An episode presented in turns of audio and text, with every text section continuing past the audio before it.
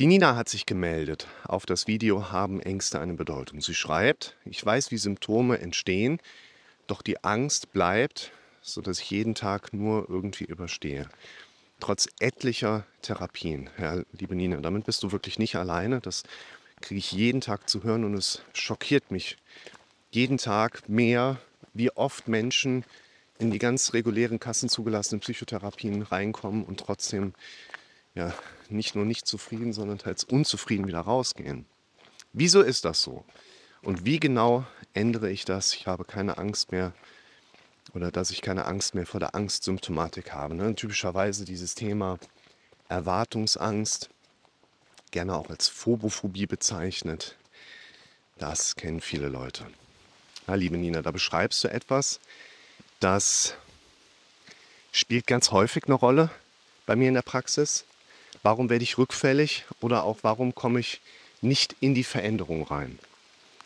Ein zunächst wichtiger Punkt ist, wir Menschen suchen uns häufig Hilfe, nicht damit es besser wird, sondern weil wir einen unangenehmen Zustand erleben, von dem wir uns wünschen, dass er weniger schlecht wird. Das ist ein großer Unterschied, ob ich Dinge mache, damit es weniger schlecht ist, oder ob ich Dinge mache, damit es gut wird. Das ist aber ganz normal. Auch ich würde sagen, ich komme vor allen Dingen dann in Bewegung bei dem Punkt, wo ich merke, oh, jetzt muss ich aber wirklich.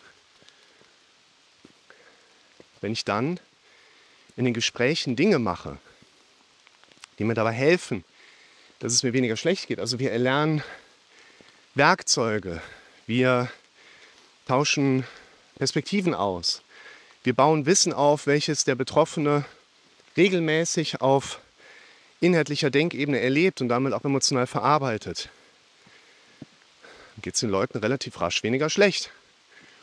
Das bedeutet aber auch, dass dieser innere Antrieb, Dinge zu machen, schwindet.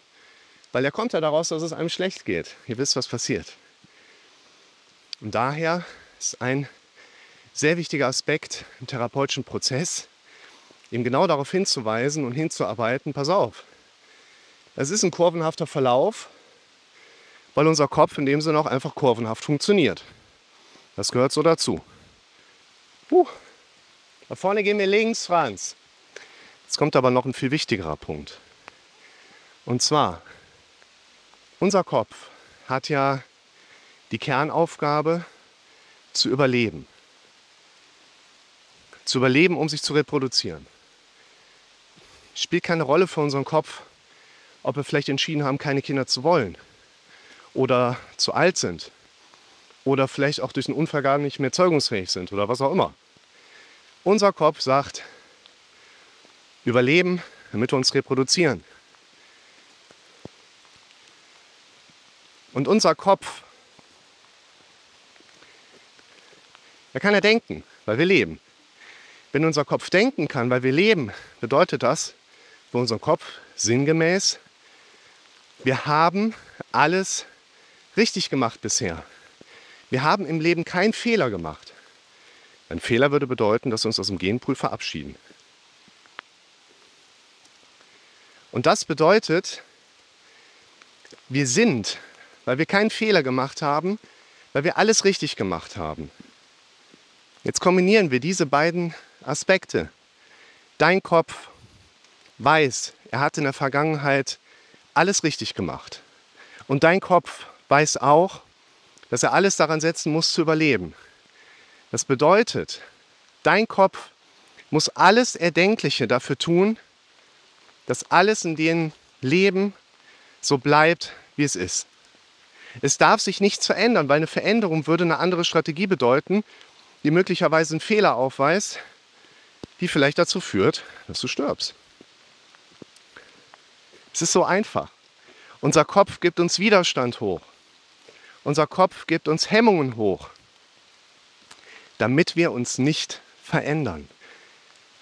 Dazu ist unser Kopf, dazu ist unser Körper gemacht. Was quasi Füße zum Gehen, Hände zum Greifen und einen Kopf, damit du dich sinngemäß nicht veränderst. Ich erlebe es ja jeden Tag. Ich sage, aha, Befürchtungen, setzen Sie mal diese Zielinhalte da drauf. Zehnmal am Tag, der Wecker klingelt immer wieder. Ja, okay, habe ich verstanden. Aber was ist, wenn das nicht funktioniert? Ich sage, Das funktioniert bei jedem. Das haben jetzt 11.517 Mal vor Ihnen schon durchexistiert. Glauben Sie mir, das funktioniert. Ja, alles klar, habe ich verstanden. Aber ich fühle mich noch nicht danach, das zu sagen. Ich sage ja, es geht nicht darum, dass sie sich danach fühlen und es dann sagen. Es geht darum, dass sie sagen, damit sie lernen, sich anders zu fühlen. Ah, okay, ja, habe ich verstanden. Aber was ist denn, wenn ich das mache und ich mache das Problem nur schlimmer?